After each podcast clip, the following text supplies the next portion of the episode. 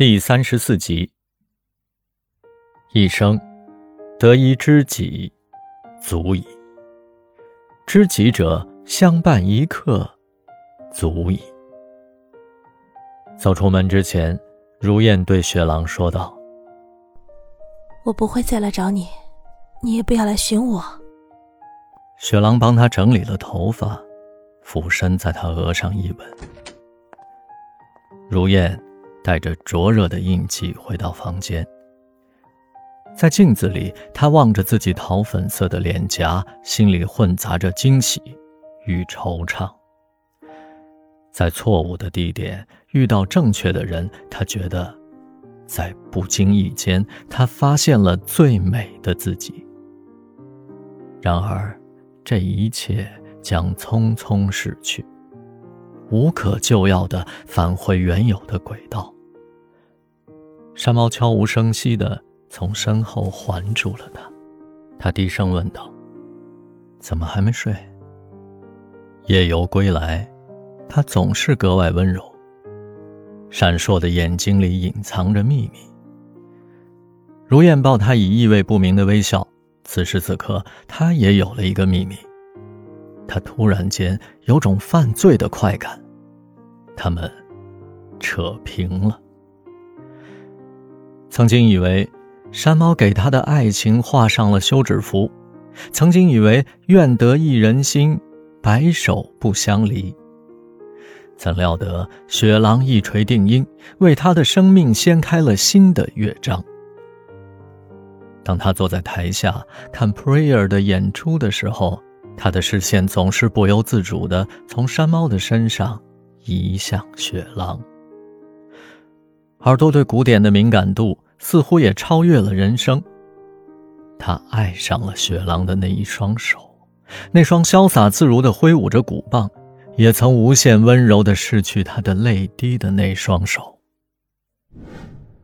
莫蔚一直想回山猫家看看，但他缺乏勇气，也没有合适的借口。小开的爷爷去世了。莫蔚跟妈妈说要去看望小开，妈妈这才勉强同意他单独出门。从南城坐地铁辗转至东城，莫蔚来到熟悉的小区门口，被保安小路拦住。莫蔚笑道：“几个月不见，你双下巴都出来了。”小路却一脸严肃：“你你找谁啊？我没见过你啊。”“我是山猫的表妹。”我没听说过他有表妹，你们长得也不像啊。等着，我去给他家打个电话。山猫的妈妈接了电话，小鹿把话筒递给莫蔚，莫蔚细声细气地说：“大妈，我是圆圆，学校放两天假，我来看你。”获得许可后，小鹿才笑嘻嘻地给他放行。出了电梯，莫蔚习惯性地打开鞋柜。取出山猫的竹编拖鞋，可是再看看自己的小脚，他叹了口气，换了双妈妈的棉拖鞋。门虚掩着，他走进去，门厅的衣帽间和储物架清空了，屋子显得宽敞了许多，地板亮得能照出影子。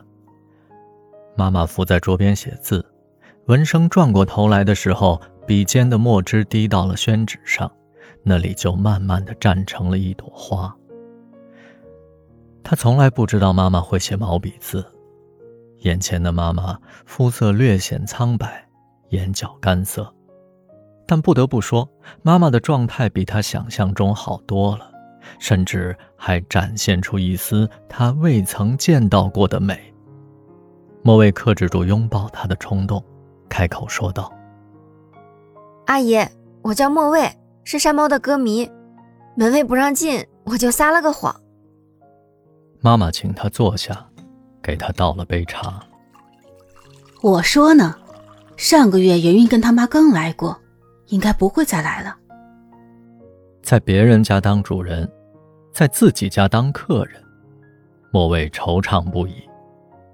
他环顾四周，发现酒柜上的各色洋酒都不见了。中间摆着山猫的黑白照片，两边各有一只精致的烛台。